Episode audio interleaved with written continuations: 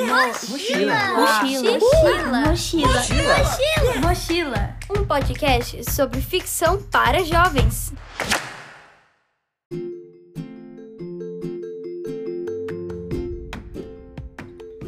Podcast Mochila é um espaço para quem gosta de histórias juvenis. Aqui eu, Caio Tosi, converso com escritores, escritoras, roteiristas, diretores, diretoras e diversos artistas que produzem narrativas para pré-adolescentes, adolescentes e jovens adultos. Para quem quiser acompanhar todas as novidades do Mochila, basta seguir o perfil oficial do podcast no Instagram, que é o arroba Mochila Podcast. Agora, vamos para a conversa deste episódio.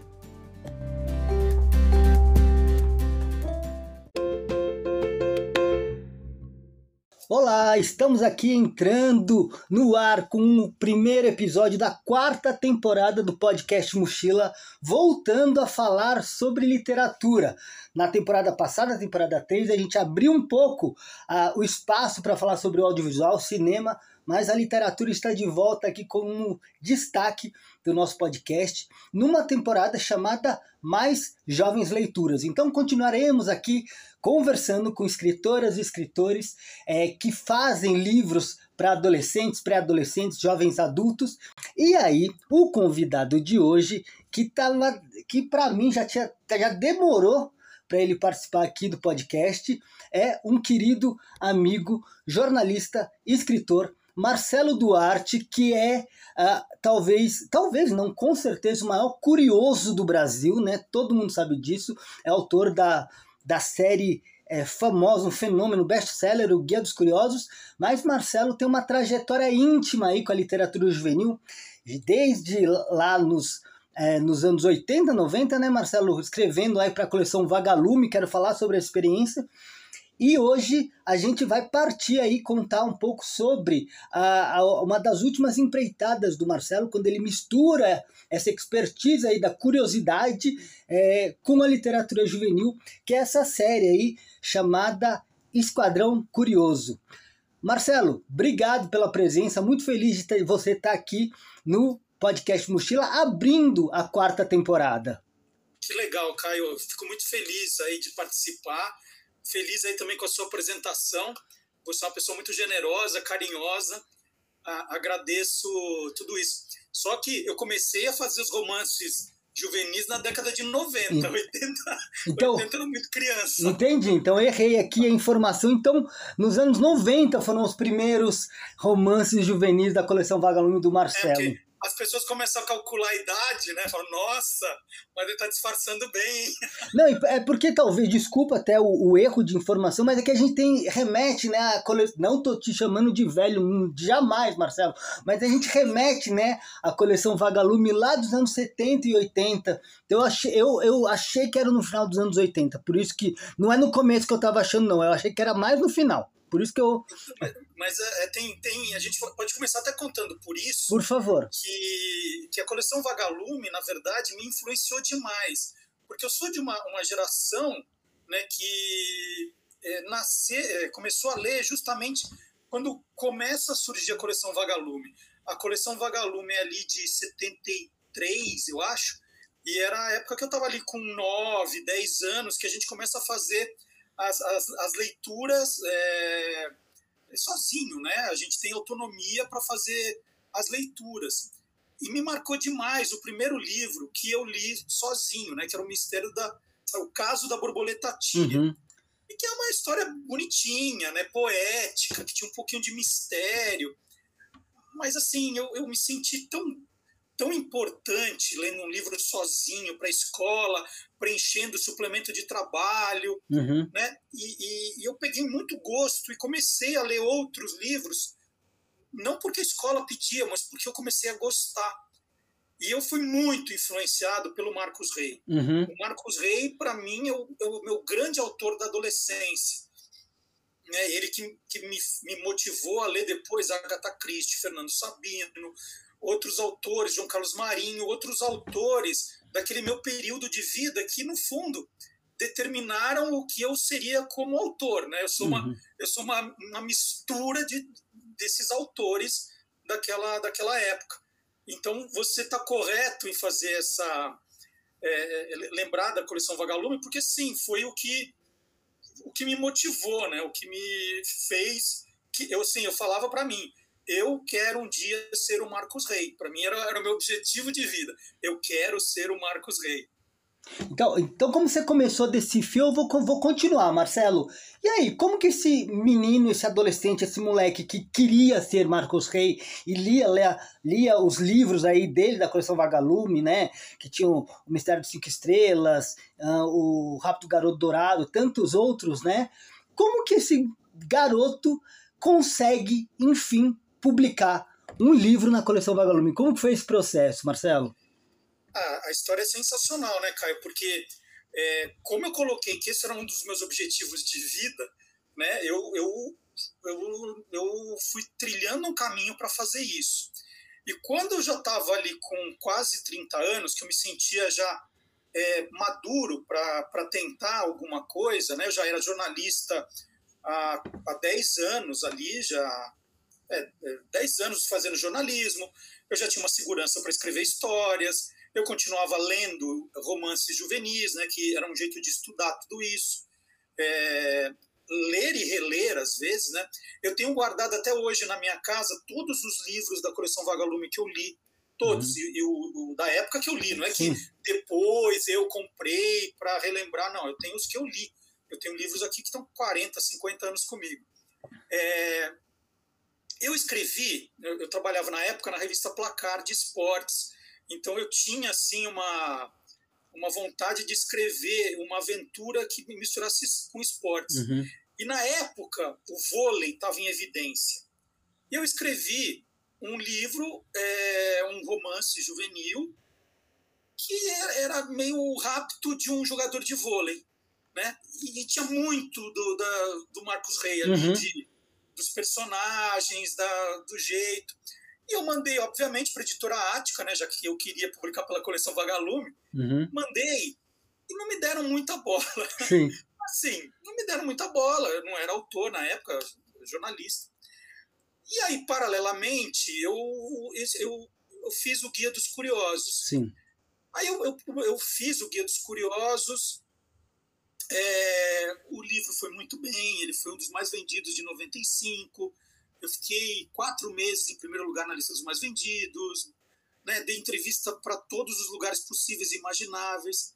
E o meu nome, de repente, uhum. virou uhum. de um autor é, já conhecido, né? era conhecido no mercado. E aí a, a editora Ática me chama, né? tive uma resposta falando: olha, é, a, gente, a gente vai fazer uma mudança aqui na coleção Vagalume e tal. Só que a gente acabou de lançar um livro, eu, se não me engano, era do Raul Drionic, que era também de jogador de vôlei, uhum. que era vencer, ou não lembro o nome uhum. exatamente. Eu pedi desculpa pro Raul.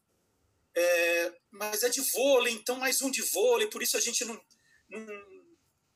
Aí eu falei, bom, gente, eu fiz de vôlei porque eu achava que vocês não iam querer de futebol, mas na verdade, na minha cabeça, era, era um jogador de futebol. Ah, Sim. Então você faria, de, faria esse. Essa adaptação, esse ajuste? É, eu, eu fiz de vôlei achando, ah, futebol, de repente, né? Aí falei, puxa, então eu, eu arrumei, fiz. É, o livro chamava O Mistério do Camisa 9, originalmente. Uhum. Aí eu entreguei, e aí eles mandaram para aquela leitura crítica, tá. né? Professor, aluno. E assim, o, os relatórios me arrasaram. Jura? Foram terríveis, assim. Eu falei, gente, eu não sei fazer isso. Eu tô eu... treinando desde a adolescência e não consegui, né? É, muito louco, porque eu achei que, puxa, a história tava redonda. Mas tinha um monte de, de é, fios soltos. Tá. Aí eu juro para você que eu cheguei e falei assim: ah, eu vou falar que eu não vou fazer, eu eu não tenho capacidade. E aí a editora da coleção, na época, Carmen Lúcia Campos, que é uma querida, ela chegou e falou: não, não vai desistir não, porque é assim mesmo, é o teu primeiro livro, a gente, a gente gostou da história, mas você tem que arrumar algumas coisas, né? E aí ela me explicou um monte de coisa. Aí, Caio, assim, aí eu reescrevi o livro e eu tive uma sensação maravilhosa de gente, mas era verdade, aquele livro estava muito ruim, uhum. agora o livro está legal. Sim. E de fato, né, quando eu entreguei pela segunda vez, tirando uma outra coisinha, o livro falou, pô, é isso. Uhum. E aí o, o livro foi bem também, né? Mudaram o nome, virou Jogo Sujo, em vez do Uhum. Mistério da, da Camisa 9, do, do Camisa 9. E uma história que, de verdade, eu, eu reli o livro há dois anos e falei, gente, o livro era bom mesmo, né? Porque era uma trama legal de, Sim. né, do cara sumir na véspera de um do jogador sumir na véspera de uma final, quem, quem tinha interesse. E eu tive uma sensação, eu falei, nossa, isso é muito, muito Marcos Rey, né? Uhum. Sim. E aí a Carmen, né, ela sabia da minha história e ela entregou o meu livro pro, pro Marcos Rey. Olha. E aí, ó, eu, eu arrepio toda vez que eu lembro essa história. É, Eu já contei 500 vezes, mas eu arrepio. Porque aí, depois de dois meses, chega na minha casa um livro do Marcos Rey, Hã? que está aqui também, que é guarda como troféu, autografado por ele, dizendo assim: muitos, eh, já vi muita gente tentando entrar na Vagalume.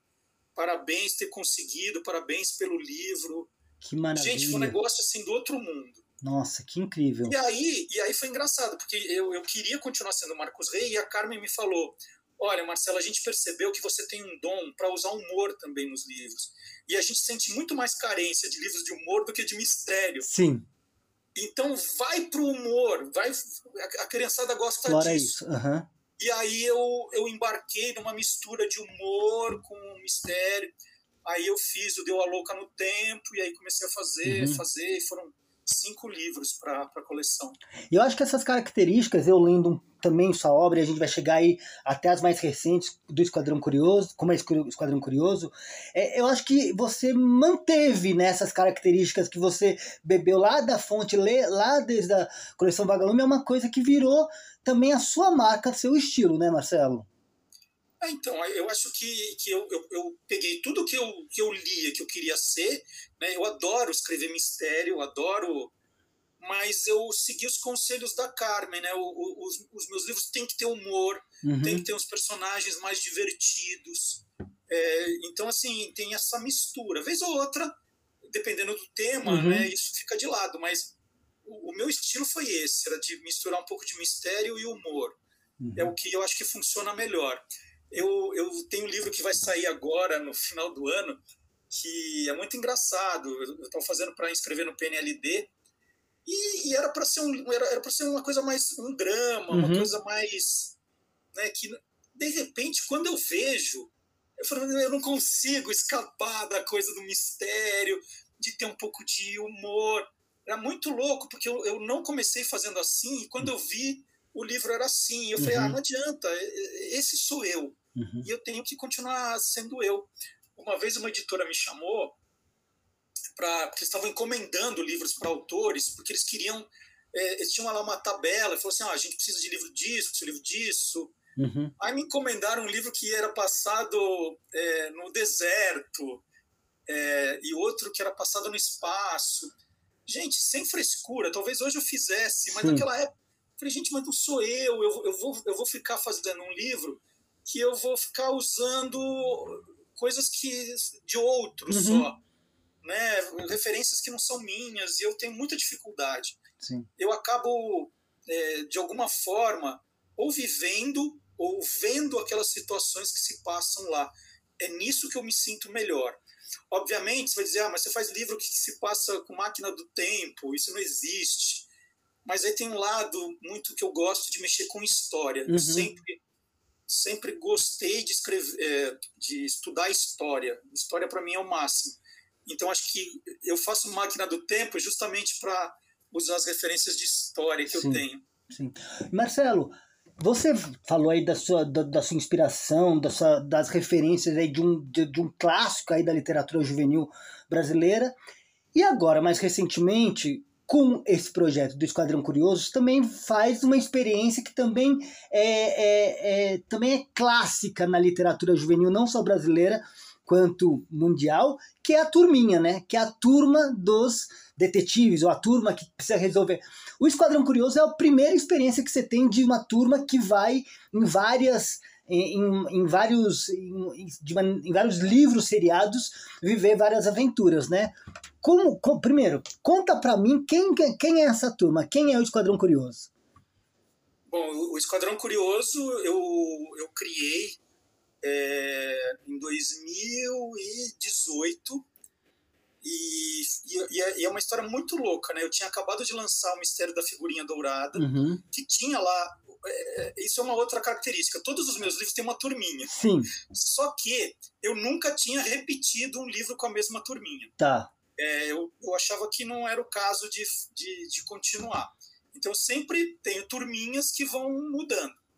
E aí eu escrevi o Mistério da Figurinha Dourada, que eu acho até um capítulo à parte que a gente pode falar. A gente do, vai falar daqui a pouco. É, e eu falei assim, quando eu fui falar numa escola desse livro, uma menina perguntou, vai ter parte 2? Uhum. Né? Eu gostei tanto desses personagens, vai ter parte 2? Eu nunca tinha pensado em fazer parte 2 com os mesmos personagens. Mas sabe quando você fala assim, ah, vai. Uhum, uhum. Você fala, não, vai, vou fazer. E aí eu comecei a escrever a parte 2, né, que era o fantasma no Museu do Futebol.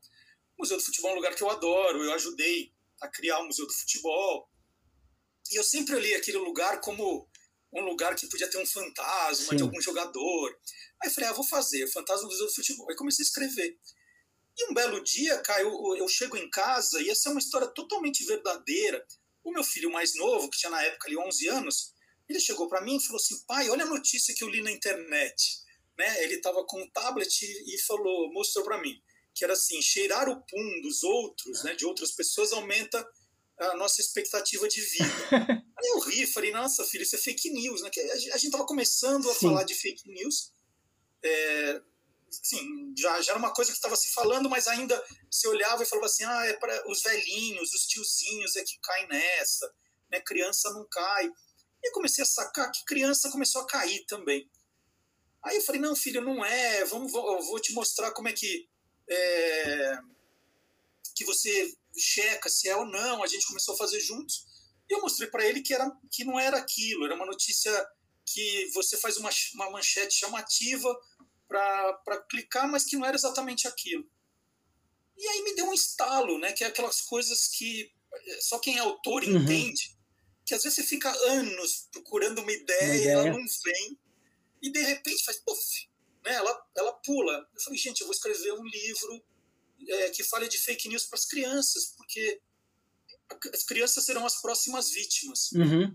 E aí esse, esse livro saiu muito depressa, muito depressa. Foi um livro assim que em seis meses ele já estava tá. é, pronto.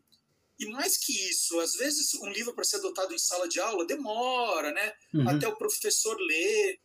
E as escolas começaram a adotar sem ler o livro. Era um tema urgente, né? É, assim, tinha professor pedindo o original, né? Uhum. Falei, gente, que demais! E, e hoje é o, é o meu, é o meu carro-chefe, é o livro que eu mais vendo é esse. Uhum. E aí, escola direto, escola adotando, e aí fiz o podcast dos caçadores de fake news. Como que surgiu essa ideia do podcast? Desculpa te cortar, só para não. Como que foi a ideia de transformar o, o, o esquadrão e, e a questão do fake, da, da, da, história de fake news em podcast, Marcelo?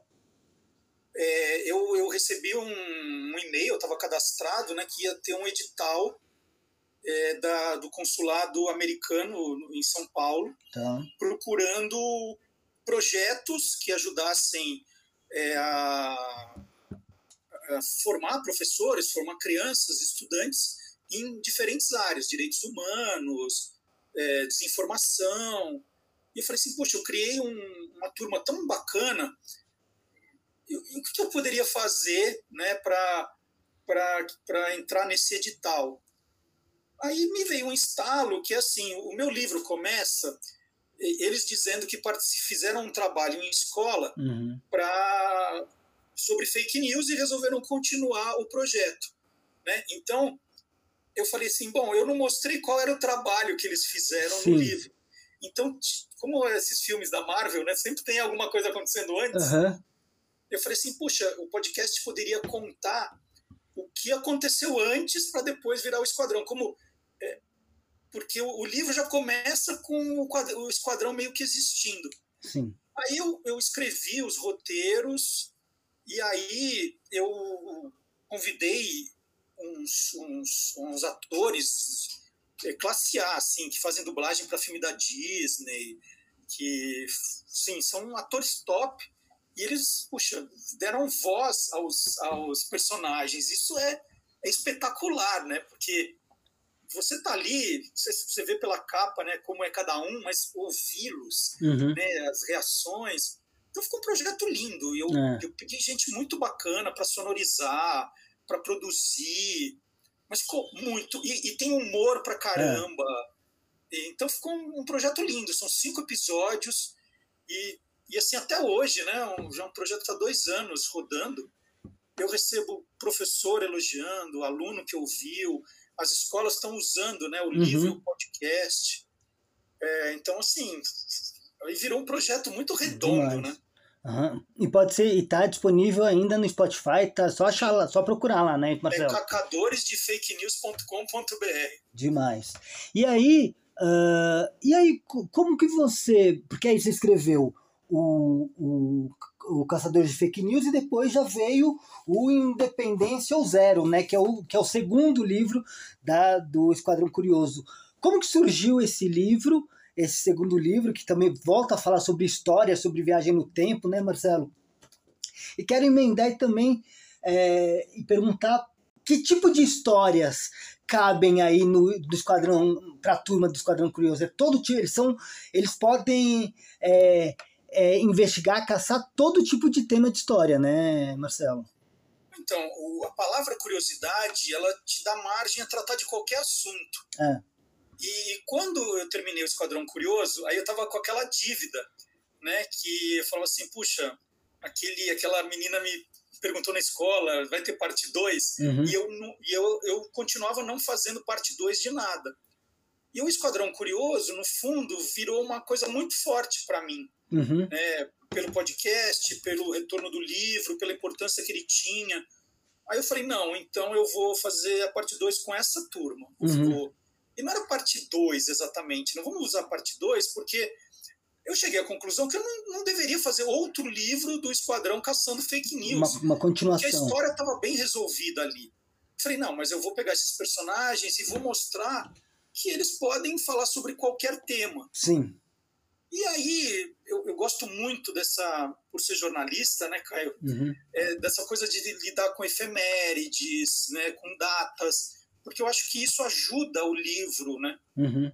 E aí a gente estava chegando nos 200 anos da independência, e aí eu falei, ah, eu vou fazer essa turma falar do, do, do dia da, da proclamação da independência. Uhum. E eu adoro, né, o seriado da minha infância, que eu mais gostava era o Túnel do Tempo. Uhum. Eu tenho.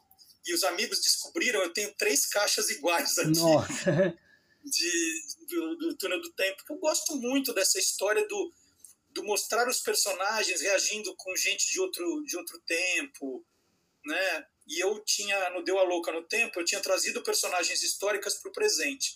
E dessa vez eu levei as crianças para o passado. Uhum. E agora, eu estou fazendo uma de, sobre dinossauros, que é o Esquadrão Curioso. legal O Esquadrão Curioso permite falar Permite sobre tudo. qualquer coisa. Porque não é o Esquadrão Fake News, é Esquadrão Curioso. sim E Aventura Caçadores de Fake News. Uhum. Esquadrão Curioso e Aventura Independência ou Zero. Uhum. É muito legal é, você, você tratar dos mesmos personagens, porque você vai. vai, vai é, o Marcos Rey fazia isso com, com os personagens, Sim. você vai criando uma familiar- familiaridade com o leitor, que ele gosta do personagem, É. se identifica. O leitor gosta de continuar com os personagens quando ele, quando ele É. se identifica né E aí eu estou fazendo, na verdade, uma experiência, assim.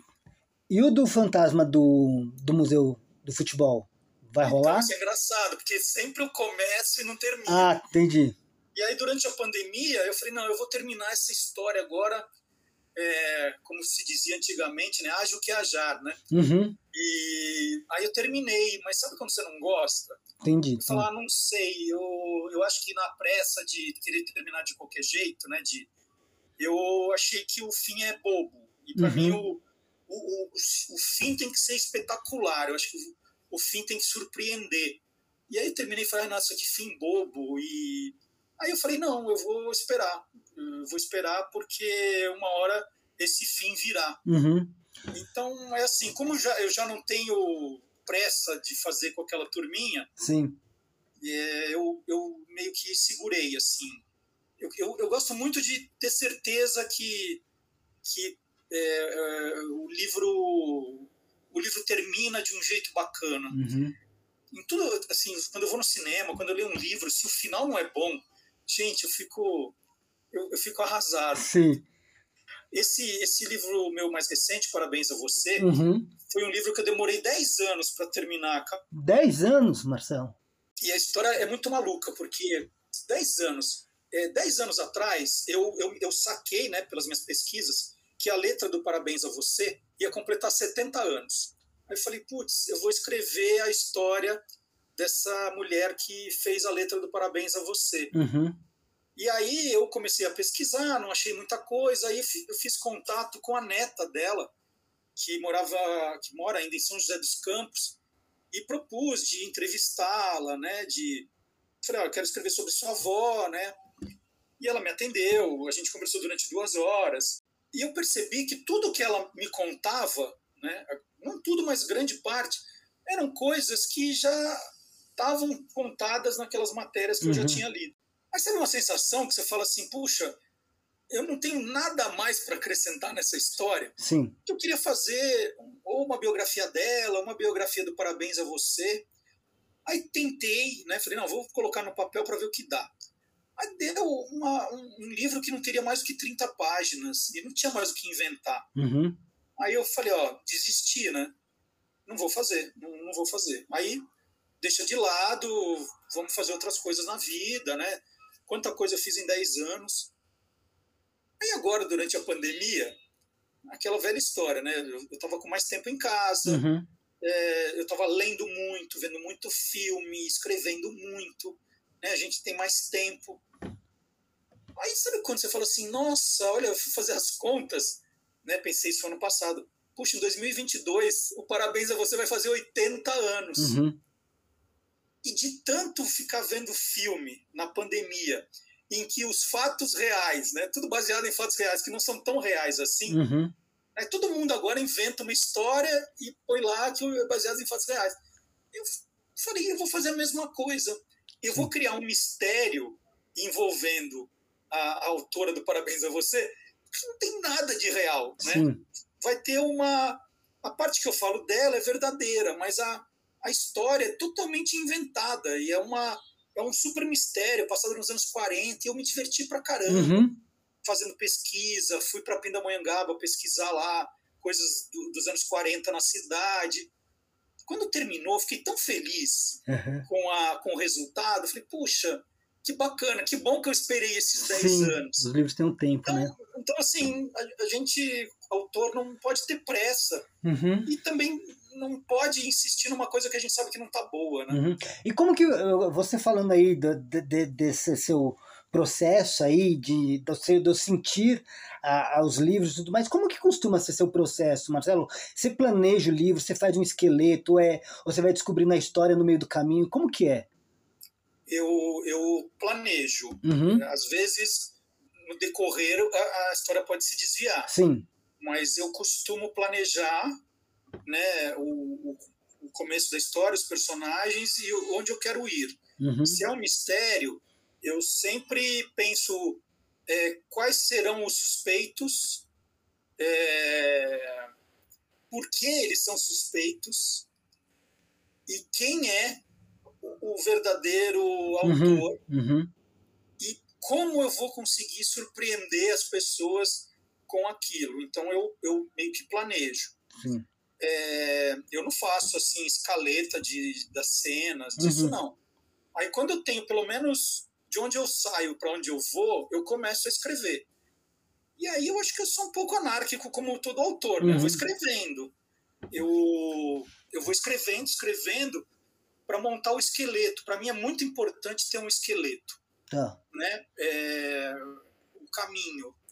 E depois, aí eu vou voltando, quando, porque às vezes você chega no final e fala assim, nossa, eu fiz o final, mas a, a, a, o capítulo 3 já, já, não bate com o que eu decidi aqui. Uhum. Então eu volto e aí vou Revisita refazendo tudo. o caminho. Uhum. É, é muito isso, né? Às vezes você percebe que, sei lá, você está escrevendo um diálogo bacana e, e fala, nossa, aqui pode ter um desvio, aqui eu posso fazer uma cena para aumentar o mistério desse personagem. Uhum. E eu acho que funciona um pouco assim. Às vezes eu volto e falo assim, nossa, tem um, um suspeito que eu não, não caprichei tanto né, na, no que ele está fazendo ali para ficar mais, né, mais suspeito, mas ao mesmo tempo eu tenho que criar cena e pensar como eu explico depois. Uhum. Acho é, é meio assim. Sim. Não, legal. E Marcelo, vamos falar aqui então um pouco do Mistério da Figurinha Dourada, que você falou que é um capítulo à parte aí na sua, é, na sua trajetória como escritor pra, de livros juvenis. É, esse livro tem uma especificidade que tem um paralelo, um paralelo, uma homenagem a um grande clássico aí da literatura juvenil brasileira, que é o Gênio do Crime, do João Carlos Marinho, que eu acho que a gente até é, falou pouco aí nessas três temporadas do Mochila. Acho que é a hora da gente aproveitar a oportunidade aqui do encontro com você de vamos falar um pouco do João também celebrá-lo mas queria saber como que nasce esse livro e como que é, ele se conecta aí ao gênio do crime conta para mim Marcelo é, essa é uma das histórias mais bonitas eu acho que da minha da minha carreira literária porque eu falei para você né eu citei três autores que foram muito importantes para mim o hum. Marcos Rey Fernando Sabino uhum. e João. Carlos Marinho. O Marcos Rey eu recebi o livro de presente, mas nunca o conheci pessoalmente. O Fernando Sabino eu não tive nenhum contato nunca. Uhum. E o João Carlos Marinho, é, eu, eu li O Gênio do Crime, se não estou enganado, com 11 anos. Uhum. E foi um livro, eu acho que toda criança ali do nos anos 70, né, que tinha 10, 12, 13 anos, leu O Gênio do Crime. Sim. Que era um livro espetacular. Um livro espetacular. O, o, a trama, o, o, aquela história de, de procurar o, os bandidos vendo as cenas ao contrário. Uhum. É muito genial aquele livro. E foi um livro que me marcou, né? Bastante, bastante mesmo. Aí os anos se passam e o meu filho mais novo eu estava naquela fase de pai que, puxa, tem que fazer ele ler, blá, blá, blá. E aí me deu um estalo, né? Falei, sim, eu não tinha mais o meu gênio do crime. Eu falei, vou comprar um gênio do crime, porque ele gosta de futebol, gosta de figurinha. Uhum. E aí comprei uma edição mais recente e a gente começou a ler antes de dormir. E assim, é, ele, ele, não, ele não conseguia do, dormir, porque ele queria que eu continuasse uhum. lendo. E eu olhava e falava assim, gente, esse livro tem 50 anos. Uhum. E, é, e é uma linguagem super moderna. Sim. Né? Tirando uma coisa ou outra. O, o, o, o, gênio do crime envelheceu muito menos do que alguns livros do Marcos Rey, por exemplo, Sim. que eu reli. Né? E falou assim, gente, é muito bom esse negócio. E aí me veio a cabeça assim, eu preciso fazer uma homenagem a João Carlos Marinho. Uhum. E assim, eu falei, vou escrever um livro que tenha figurinhas na história. Tá. Né? Era a gente estava quase chegando na Copa do Mundo da Rússia, sabia que todo mundo, todas as crianças, como sempre, iam colecionar as figurinhas. E aí comecei a pensar como ia ser essa história que eu pudesse homenagear o João Carlos. E aí fui construindo, né, como eu falei, quais são, qual é o mistério, uhum. quem são os suspeitos, blá blá blá, construí a história, escrevi. E isso é um livro também que, que saiu relativamente rápido. E aí eu falei assim, bom, eu vou conhecer o João Carlos Marinho. Uhum. Aí entrei no Facebook do João Carlos Marinho e mandei, uma, e mandei um pedido de amizade para ele. Sim. Ele respondeu, logo depois falou assim, olá, por que você quer ser meu amigo? que eu acho que ele devia mandar para as crianças isso. Sim. Bem, João, eu sou jornalista, escritor, tal, me apresentei. Eu estou fazendo um livro em sua homenagem, então estou pedindo amizade para você. Quando o livro chegar, eu gostaria muito de levar o livro para você conhecer. Ah, tudo bem. E aí a gente começou a trocar umas mensagens. Ele ama, amava futebol, uhum. né? Adorava futebol, corintiano igual eu. E a gente começava a falar se o Brasil ia ter chance na Copa, e qual era a melhor Copa, a melhor seleção que você já viu, blá blá blá. Aí um belo dia, cai o livro chega na editora, né? Uhum. Aí eu peguei aquele primeiro exemplar e falei assim, vou levar para o João Carlos Marinho. Né? Vai ser a minha chance, vou falar, vou na sua casa levar. Sim. Até então não sabia onde ele morava. Aí eu escrevo para o João Carlos Marinho no Facebook, falei, João, recebi o livro e queria te levar. Aí ele me responde assim, Marcelo, já li o seu livro e adorei. Nossa. Eu falei assim, não, ele deve estar me confundindo. Eu falei, não, João, o primeiro exemplar chegou aqui. Ele falou, não, Marcelo, meu filho trabalha na editora. Eu falei, seu, seu filho trabalha na editora? Eu não estava entendendo mais nada, né? Aí eu cheguei na editora e falei, gente, quem é, o, quem é filho do João Carlos Marinho aqui que eu não sei? E ninguém estava entendendo, né? Aí né, começaram a pensar quem podia ser. E aí o revisor do livro, Beto Furquim, que é um cara espetacular, tem livro publicado também, Uhum. nunca ninguém soube que era filho de João Carlos Marinho. Nossa. E por uma grande coincidência, ele revisou o livro. Isso não tinha sido combinado. Ah, manda pro, pro filho do João Carlos, ninguém Sim. sabia. Aí eu falei assim: ah, João, descobri, é o Beto, tá? Puxa, que pena, né?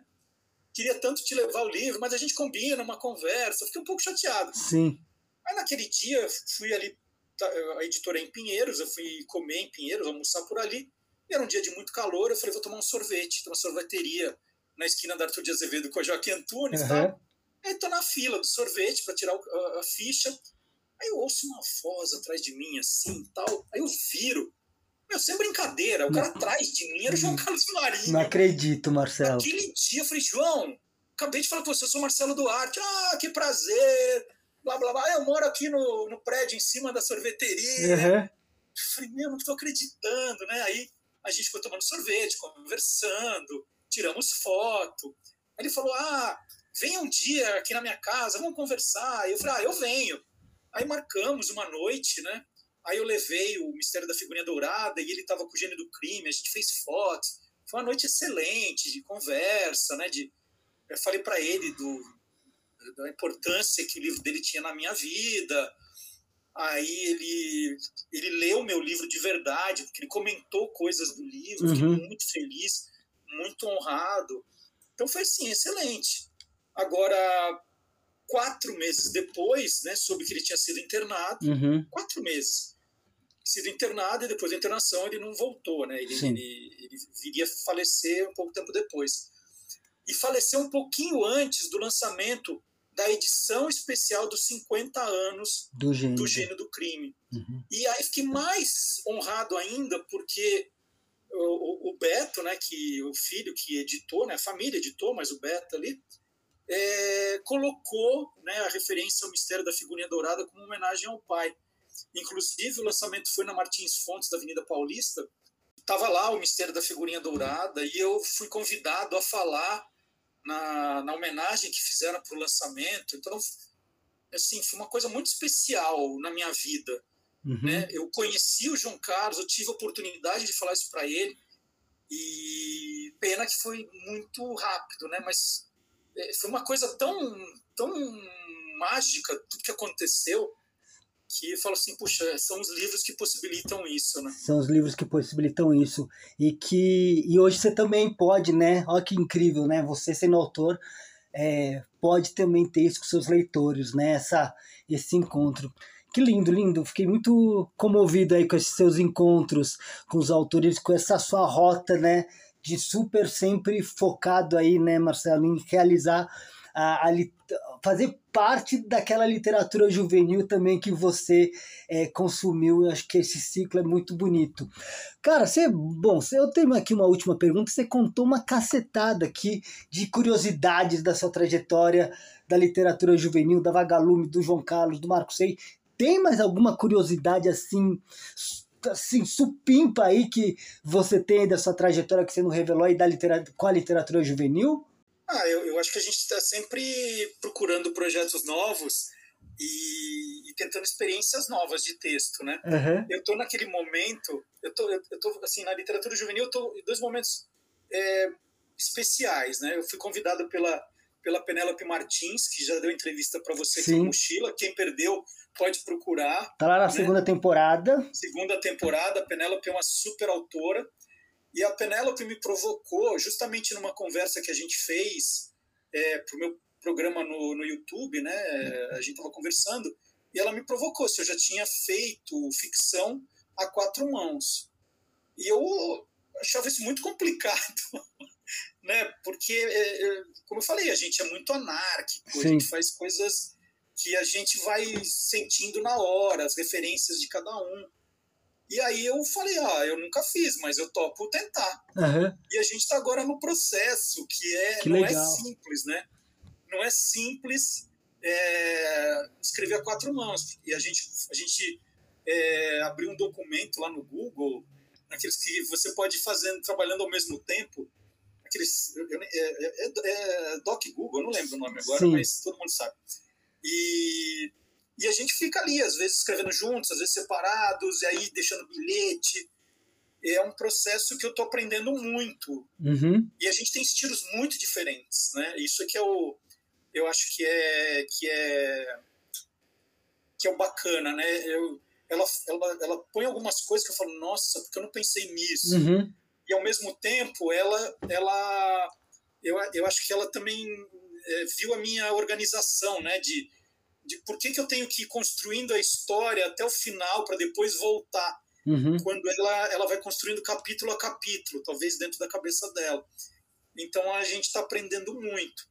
E a outra, né, que é, é o momento que é sempre muito complicado de pensar no próximo título, né, pensar uhum. no, na próxima história.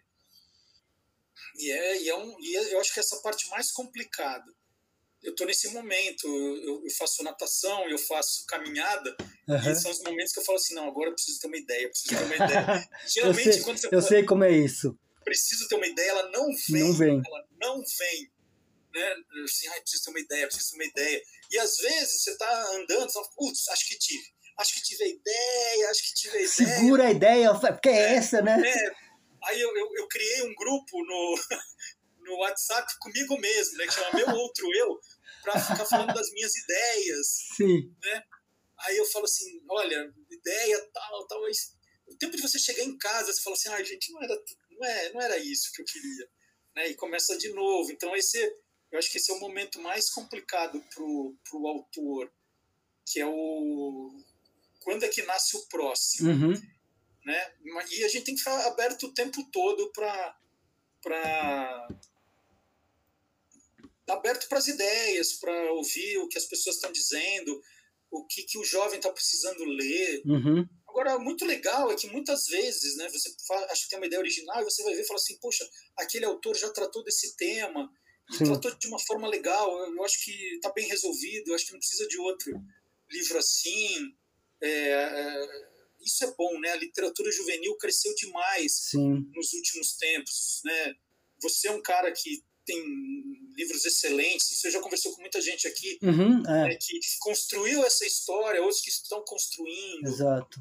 É, a Penélope diz uma coisa muito legal que é, a gente tem uma importância, né? A gente está chamando os autores de literatura infantil e juvenil de formação do futuro leitor. Total. Uhum. É, ela brinca até, né? Chega na feira do, do, dos livros, né? O autor infantil e juvenil fica num cantinho, meio que distraindo as crianças e os autores de, de livros adultos, né, que são as grandes estrelas. Mas se não tiver formação, se essa criança não se apaixonar não pelo lá. livro ali, na idade que eu me apaixonei, Exato. Né, é ali com 10, 11 anos, não adianta. Não é depois que você vai formar ah. o, o leitor.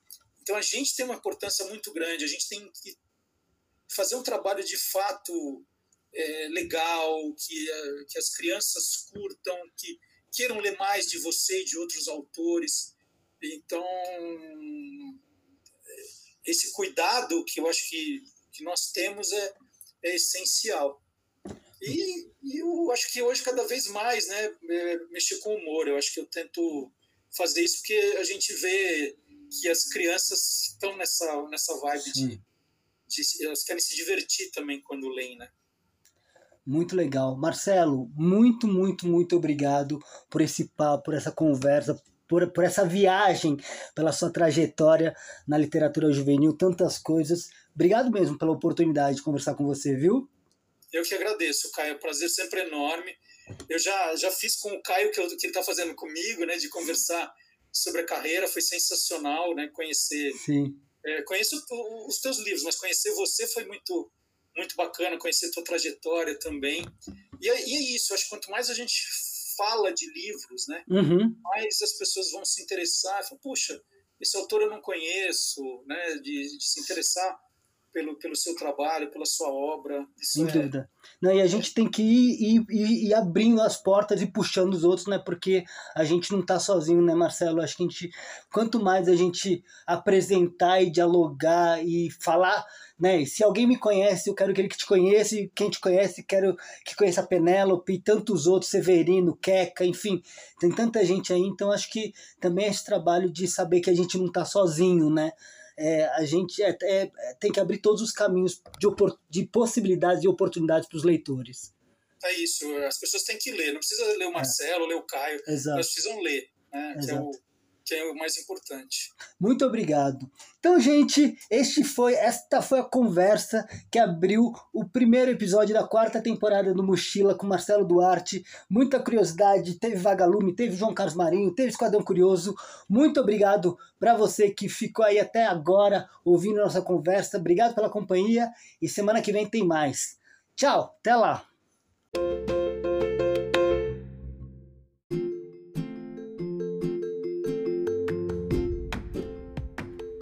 Ao final de cada episódio eu agradeço os amigos e parceiros que ajudaram de alguma forma na realização deste podcast.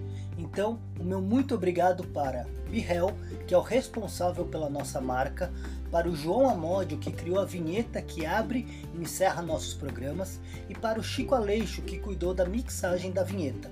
E também o agradecimento a Renata Bortoleto, Renata Malhoca, Daniel Júnior, Anderson Costa, Felipe Parra, Mauro Palácios, Felipe Camargo e Oscar Garcia, que disponibilizaram seu tempo e conhecimento em conversas que me ajudaram a criar e formatar este projeto. Eu sou o Caio Tosi e para conhecer um pouco mais sobre meus projetos e livros infantos juvenis e juvenis, acesse www.caiotose.com.